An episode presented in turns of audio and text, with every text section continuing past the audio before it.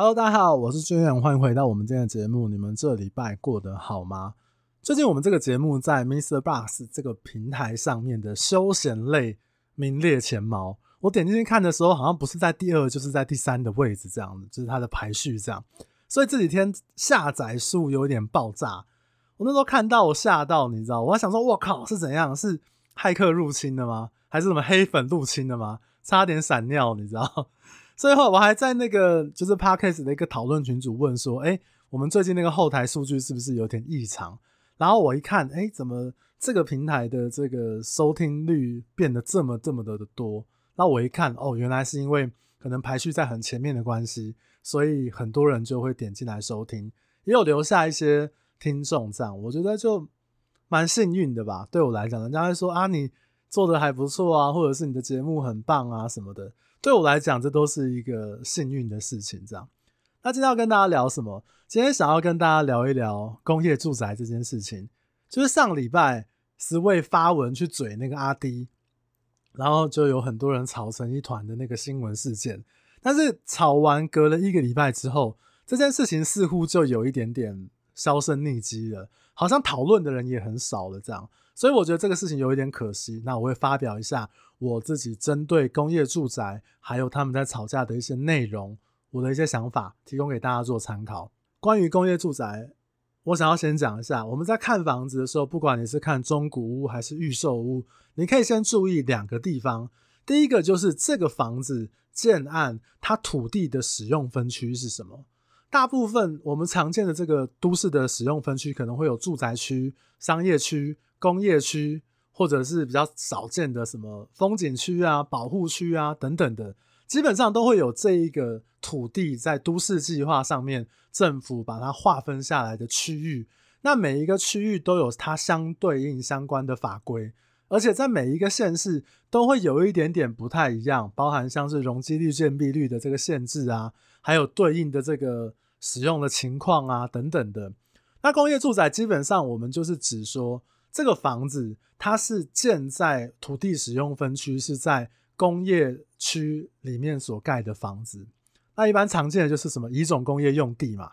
所以第一个可以注意的就是，我们看到房子资料的时候，稍微了解一下土地使用分区的部分。那第二个可以看一下，我们在房子的建筑的使用执照上面，通常会有这个建物它的使用用途，比如说它会有整栋的，它可能会这样写。地下室 B one、B two、B 三，他可能会写说这是防空避难用途，或者是停车用途。那一楼的部分，他可能会写说商业用、店面使用。二楼到五楼，他可能会写呃办公室、一般事务所等等的。然后六楼到顶楼最高楼层，他可能会写说集合住宅。那顶楼上面还会有，比如说像是屋顶图书物。那它的用途它也会写哦，它可能会写说，比如说像是呃机房、水箱、楼梯间，或者是梯间等等的一些使用上面的一些规范。那你会说，诶，奇怪，怎么会有这种混合的呢？其实现在越来越多的建筑是住商混合，所以它每一个楼层登记的用途不一样，其实是非常非常常见的一些事情。就像现在双北很常见，就是可能一到五楼它是有商业登记用途的事务所啊、办公室啊，或者是说店面使用。那可能一定楼层以上，它才会是集合住宅或住宅。我们在看房子的时候，不管是看预售屋，或者是你在看中古屋的时候，其实都可以了解一下。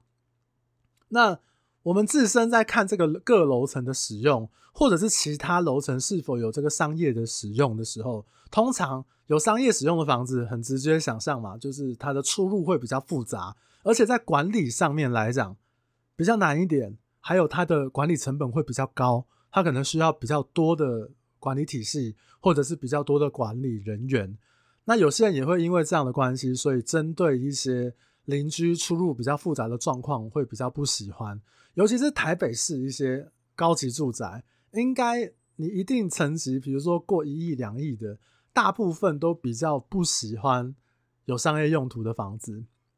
大部分的情况啊，当然建商也不是白痴嘛，所以建商也会知道，哎，如果我在一定的楼层住商混合，我必须要有商业用途的时候，那我楼上的这个住家，我可能就会切的比较小平数，让它的总价比较亲民一点，不会让太高端的客户来入住这个房子。你去看有一些建案，它就是这样去做规划的。那我们今天要讨论的主要就是在工业区的土地盖的房子拿来当做住家来使用，那基本上它都不会是住家用途的，它可能是登记是一般事务所，或者是办公室，或者是什么，不会是住家。那简单来讲，它登记是那个用途，那你拿来做住家，其实就是违规使用嘛。就像你今天去买一顶帽子，那那个帽子这很好看，但是你硬要把它剪两个洞，把它当内裤来穿，不要讲说什么实不实用、好不好看，也不要讲什么法律，但是就是怪怪的嘛。因为我告诉你，它就是戴在头上的帽子，但是你要把它戴在下面，好像也没有不行，也没有人说你怎么样，就是一个很奇怪的一件事情。所以我想要先跟大家讨论的一个点，就是说，大家最常会提到的第一个点，就是这样的房子一定是比周边的住家的房子便宜。我看过好几种说法，他会说，像工业住宅可能是周边住家的六折、七折、八折等等的各种说法。那其实你在网络上面看到讲这种话，这种话那个成本很低啊，因为有些人就是专门去批评、指教人家的房价。可能对他来讲是这个世界上最爽的一件事情。那有时候我会看到比较夸张的谬论啊。那如果你问我的话，我觉得六折、七折、八折或九折，我觉得对也不对。为什么在折数上面会有一个这么大的落差？到底是几折？我觉得跟产品别很有关系。比如说前几年在工业住宅，政府是有修法的，就是工业住宅它单一个单位一间，它的坪数限制要一百五十平方米以上。就大概是要四十五点三平以上的这个格局，所以现在你比较少看到工业住宅是做小平数的。那这样的限制，在这个法规实行之前，有一些社区就走这种灰色地带，他做了很多两房、三房正常格局的房子。那因为它单价会比周边的住宅再低一些，它反而在那个当地就非常非常的抢手。我讲一个最有名的例子，就是在新北市中和区的元气大镇，它是在靠近中和环球购物中心的那个商圈。那近期的成交价可以查到，甚至有占到五字头的。那如果你用这个社区来看，对比周边的成交行情的话，其实是有一点不太准确的。用折数来讲是不太准。因为在中和环球的那个商圈比较少，可以跟元气大镇来比较。比如说，它的二三四房种类很齐全，然后占地千平，总共一千多户，公设也很齐全，然后呃整体社区规划的还不错。你要有其他的住家来做这样的比较，屋龄年龄相仿的，可能找不太到类似的。而且说真的，像那个商圈的两房。像这个社区的两房，一直都是那个商圈我们中介讲的这个标准品呐，只要拿出来卖，就会有很多人想买的。所以你用折数来看，它可能就不太准确，因为它的竞争者是比较少的。所以你要用折数来讲的话，似乎又不知道跟谁来比。而且还有这种小坪数，就是有这种首购族群的一个优势。这样，那如果是大坪数的房子，那其他商圈可能有一些工业住宅，它可能是做比较大坪数规模，四十五坪以上的比较新的。那你跟其他的周边的住宅来比的话，当然就有可能它的折数是比较低，或者是它相对来讲便宜比较多，大概会是这个概念。因为它比较的其实还是在那个商圈这个产品推出来的稀有性，再加上有些工业住宅呢，它又做了挑高，或者是又有夹层，有一些旧的这样的优势。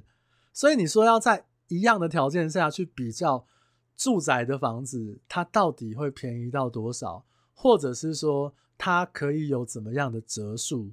我认为是每个区域有一点点不太一样。所以通常我觉得最简单就是你去看近期这个社区的成交资讯是相对准确一点点，就是这个社区可能从实价登录以来。可能这九年、十年，它成交的一个脉络，或者是说这个成交的一个状况等等的，它的面相啊，本身的面相啊，然后它的动距啊等等，我觉得这是比较客观的一个数字啊，不是用折数去看这个东西。那当然还有人会提到说，贷款成数它可能只能贷六成，可能只能贷七成，可能可以几成几成的。我问了几个新北市或台北市的一些业务有卖工业住宅的。其实近期都还是有一些社区，它是可以贷款到八折的案例。这个部分也并非一定哦，还是要看银行，因为银行这么多，有人愿意做，有人不愿意做。还有就是社区本身，银行认定的条件，它的区域啊，还有它的坪数，还有在它价格上面的表现等等的。所以这个第一个在价格上面、估价上面、贷款上面，我认为没有一定，还是要看那个商圈供需的一些状况，还有它的竞争者为主。那第二个要讲的是什么？它是一种说法，或者是说一种销售的话术。比如说，建商会跟你，比如说代销人员可能会跟你说啊，我们这个工业住宅啊，目前有在跟政府沟通啊，未来可能土地使用分区可以改成住宅区啊。虽然说现在是工业用地，那未来有机会改成住宅区啊。那现在比较便宜嘛，你放心的买，买了之后这个住宅变更之后呢，哇，你的房价就会大幅大幅的飙涨。这其实我听过好几次，有人这样问我，我那时候想说。怎么可能讲出这样的话？讲这种话不就跟我小时候讲说我要用功读书，这个好好读书这样，这一个逐梦的话术，你知道吗？所以我今天要来讲这件事情。我要先说，工业住宅可以变成住家的案例非常非常的少。在我查到的资料里面，新北市这边也唯一有通过的案例是在泰山区长群，他盖的这个金喜玉品。他成功将这个乙种工业区的用地变更为住宅区用地。那我查了一下，他是在二零一三年的时候，他又缴了一些回馈金，还有还有就是政府他配合一些呃施策等等的。那我看一个节目，一个名嘴说，这个回馈金高达是一点五亿啊。那这个钱是由建商还有所有的住户来做分摊的一个动作。那我自己在长群的官网上面也有看到，他们有的确有写，就是他们当初申请的时候，在新北市政府，因为有要顺应民意，所以要去做这个工业用地的转型。当年度总共有一百零八个个案申请，但是申请过的只有这一个案子。我想用这个数据来看，应该就可以知道工业住宅要变成住宅这件事情的难度有多高。不管是我们刚刚讲的回馈金的钱啊，还有就是政府审核的一些过程啊。我想这都是一个难度颇高的一件事情。另外，我也问了一下，比如说像是在新竹这边的同业朋友，像新竹东区有一个比较知名度高的，就是义昌盖的有一个绿光社区，他们就是从工业用地变成一个屌的，我跟你讲，变成科技商务区，好像我印象中只有新竹有这样的土地使用分区，一个比较炫炮，一个比较。它听起来就是比较屌的名字，但是它就不是住宅。你知道，我不知道其他户，但是我目前查找到的还是有蛮多都是做商业办公室用途比例的，可能有住家吧，但比例上我不太确定。但是，一样我们在看房屋的这个使用执照上面的用途的时候，一样是办公室。所以你去看有些中介他在卖这样子的房子的时候，他没有办法写卧室，没有办法有床铺的照片。然后就是跟你说，这个也没有办法告诉你说这是一个住家格局。你看格局图，它就是隔间而已，然后可能有厨房，可能有厕所，但是就是没有卧室或房间这样的字眼。所以我有听当地的这个中介跟我讲说，其实这个建案在当地来讲卖的蛮好，也是大社区。那其实这个案例也让我们要知道一件事情，就是每一个县市政府对待工业住宅的态度还有想法，其实是有点不太一样的。或者说开的漏洞是有点不太一样的，你知道？所以其实每一个区域它的态度不太一样的时候，我觉得这件事情还是要提醒一下大家，就是分门别类来讨论这样。而且讲现实一点，不管是买住宅也好，买工业住宅也好，还是买什么商办公室也好啊，在房价涨的时候，很多人觉得因为他会赚钱，他就买了，所以其他这些法规上面的细节可能也没有想这么多。当然，大家最在意、最担心的事情，还是会说：那好，那既然你都讲成这个样子，那到底可不可以拿来当住家使用？我可不可以买来就是拿来住呢？我觉得这就是一个很简单的原则：工业住宅就是一个灰色地带的产物。当然，它的使用执照上面告诉你，它就是事务所，就是做事务所、商业用途或办公室使用。你要拿来做住家，跟它上面写的是不不同的嘛。所以网络上面你可以查到相当多的相关资讯，然后也会有人说，未来是怎么样？我不知道啊。那反正政府以前也没有开罚啊，或者是没有去做怎么样，真的勒令你怎么样的一个动作，这样，我觉得它就是一个风险自负的概念。然后也就像我刚刚讲的嘛，很多人会说政府不会开罚，住下去是没有问题的啦。那我想要讲一个风险是这样子，你们可以参考看看。我自己也不觉得哪一个政府、县市单位有胆去开发、去挑战工业住宅这个话题，因为这样等于是有一点跟选票过不去嘛。可是我觉得他能做什么？他可以从业者的部分下手，代销或中介、广告业等等的。我觉得或多或少，他会增加工业住宅在出售时的一些难易度。比如说，现在工业住宅的房子广告不能明示或暗示。来当住家做使用，就像 Sway 讲阿滴那个事情嘛，就是他有一些形象广告暗示这个房子感觉就是一个可以做住家的使用的状况。我认为这一块未来可能在针对工业住宅房子，政府可能会去做更严格的限制。我认为这是有可能的。那包含我们旧的工业住宅在出售的时候，不管是在不动产经纪条例的这种呃，我们中介的广告上面。或是代销的广告法规上面，我认为它都会有一些些潜藏的压力跟风险。我觉得这可以参考一下。那这代表什么？这代表说，未来在卖房子的时候可能会碰到这样子的风向。我对大部分客户在购屋的时候，如果你是买自住的，我都会建立希望你们买的房子是可以在未来三年、五年或更久的时候，至少它会是相对好脱手。好换成现金的这个角度，这个基础，然后来看我们要来买的房子，我认为是比较好的。涨跌，我觉得这是看大环境的风向啊，像政府可能他我们这几年经济状况等等的，那个不是我们能控制。但是我们在看房子的时候，至少是我未来时局不变的情况之下，我这三五年我卖掉，我可以把现金换换得回来，这个基础，我认为是比较重要。如果你用这个角度来思考工业住宅，我刚刚提到它可能未来的。压力或者是政府的法规上可能会变严格的时候，你各位就可以思考一下，是不是要买？这还是大家自己自己去思索一下的事啊。那最后我想要聊一聊，就是这个十位发文去赞阿迪这件事情。我有观察到一个很有趣的点，因为他们两位都很红啊，那两边的黑粉好像也都不少，所以网络上面的吵架有一个面向是怎么样？各自的黑粉跳出来，哎、欸，Sway 被骂了，我就来喷他两句。阿滴，哎，你看网红赚这种黑心钱，我也跳出来喷他两句。那十位通常不用讲嘛，就是房地产里面讨厌他的人一堆，因为他的确讲的一些话，我不要讲对或错，我觉得他的表达方式就是让人家讨厌。他有一些话是讲对的，他有一些话是讲错的，但是他的表达方式是我认为是我我自己不太能接受的。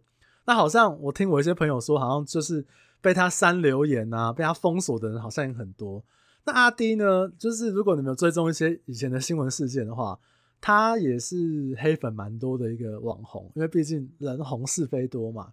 所以他们一群人嘴在一起，就有分成三个族群。就第一个就是他们自己的当事人嘛，就发文啊，然后澄清啊。然后第二个就是他们的支持者会去互相干掉对方啊，到对方的页面去就是互主啊、补血啊。然后还有就是黑粉，黑粉他们就趁这一个，他可能不是对立面的那个支持者，但他就是为黑而黑，所以大锅炒。我觉得一定是模糊了这个事件的焦点。就像我上礼拜我有转贴他们两个这个事情的文章，然后就有一个很可爱的一个朋友，他就在下面留言说，他说完了，那这两个我都很喜欢。但是房地产的水太深太难了，我就回答说，我觉得很多事情不用选边站，你两个都很喜欢，我觉得也很好；你两个都很讨厌，我也可以理解。但是不是选边站，你知道，应该是要在这样的事件里面去找出发生了什么问题。比如说这样的广告，它在明示或暗示上面可以变成住家的这个元素，是不是真的是一个争议的事？会不会误导到一些不懂的消费者，或者是因为这个事件让更多的消费者理解工业住宅是一个什么样的事？可能你会说：“哎，君远呐，这个讲那么多年了，我懂啊，我朋友也懂啊。”但是永远都会有人不懂，你知道？不然去看不动产讨论区，都会有一些奇奇怪怪的事情。就是会有人不懂。所以我觉得他一个比较正面的表示，应该是说，因为这个事件有报道，所以应该让更多人去理解工业住宅到底适不适合你的使用，或者是你怎么样去理解这件事情。我认为是比较重要的。还有它的广告上面有没有违反主管机关对于广告上的一些认定？我觉得不要被从业人员或卖的，因为中古屋也有中介嘛，代销，你用一个比较话术，或者是说你错误的去引导这个买方买了之后后悔，我认为是最重要的。尤其是错误引导这件事情，房地产的金额这么的大，我认为在错误引导这一块。他就嘴巴上面跟你讲啊，未来不会怎么样啦。那我们之前可能有好几个案例，好几个工业住宅社区，大家都住，大家都住得好好的啊。我认为这可能就是一种错误引导。那你消费者完全不懂的情况之下，你就会被引导到可能对他比较有利的方向。但他讲这些话不会写在合约上面，这才是最大的问题。就是我跟你承诺，我保证，或者是我举出的案例，但是你在买卖合约上面他不会写。然后你发生问题的时候求助无门，这才是问题吧？所以，我们这个产业的从业人员，其实我们就是比一般民众多懂一些什么。可是讲法上面比较容易会偏袒，或者我刚刚讲的错误引导。我最近其实在整理很多类似这样的案例，有机会我再跟大家聊一下。或者有时候我们自己在销售的时候，我们认为的理所当然，但是对买方来讲，他可能会去想到另外一个意思。或者是他没有意识到这件事情的难处或严重程度，我认为这是一个很重要的事。所以遇到这种风波、这个事件的时候，我就回这个脸书的这个朋友，我就说不是要选边站，因为这个世界你支持的人他可能也会讲错话，或者跟你有不一样的想法。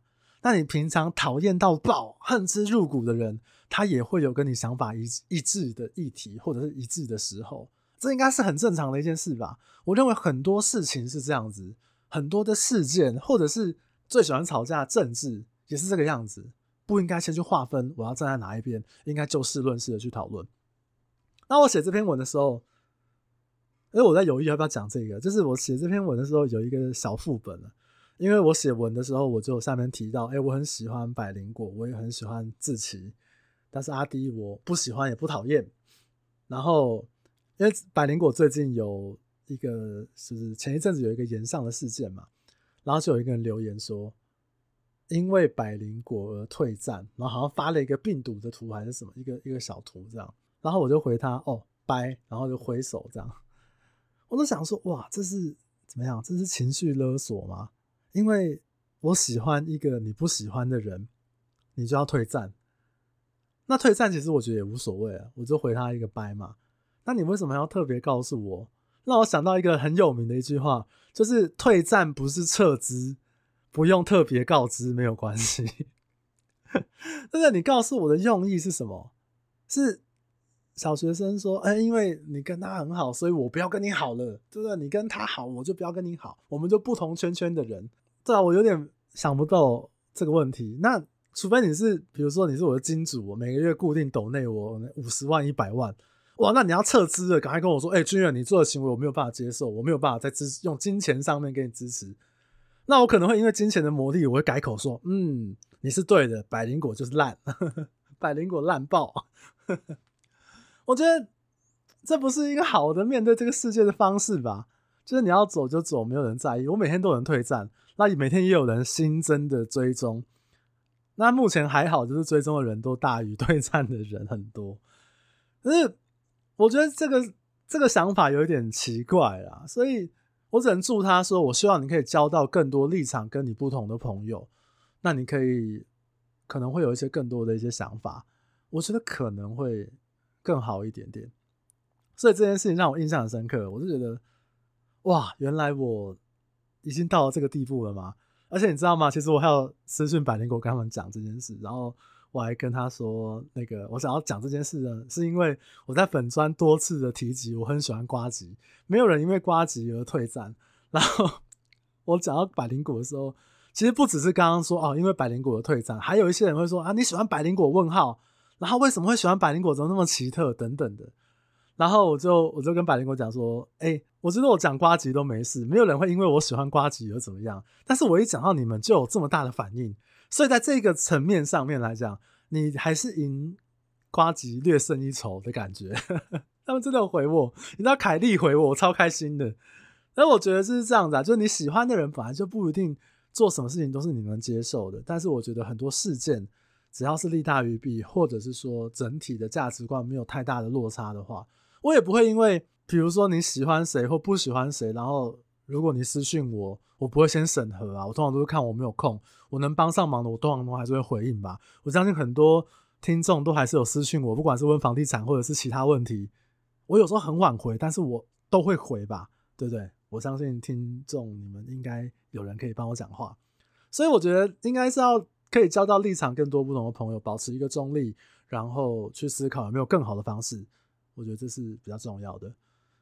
好了，以上这就是我们今天录的这个内容。那你如果觉得啊，君远，我觉得你今天讲的真的很棒、很赞的话，也可以帮我分享给你身边有关于工业住宅有疑虑的朋友，或者是你想要让他听到的朋友，就大力的转传分享给他。那你如果觉得哇塞，黄君远，你真的讲的太棒、太赞了，也 欢迎你帮我在你的这个收听平台给我一个赞，或者是一个五星好评。当做是一个支持，那不管我们的立场一不一样，我都希望我们是一个很好的朋友关系，我们可以一起进步，好不好？就是这样子啊。那我们今天就聊到这边，我们就下礼拜再见。好了，大家拜拜，拜拜。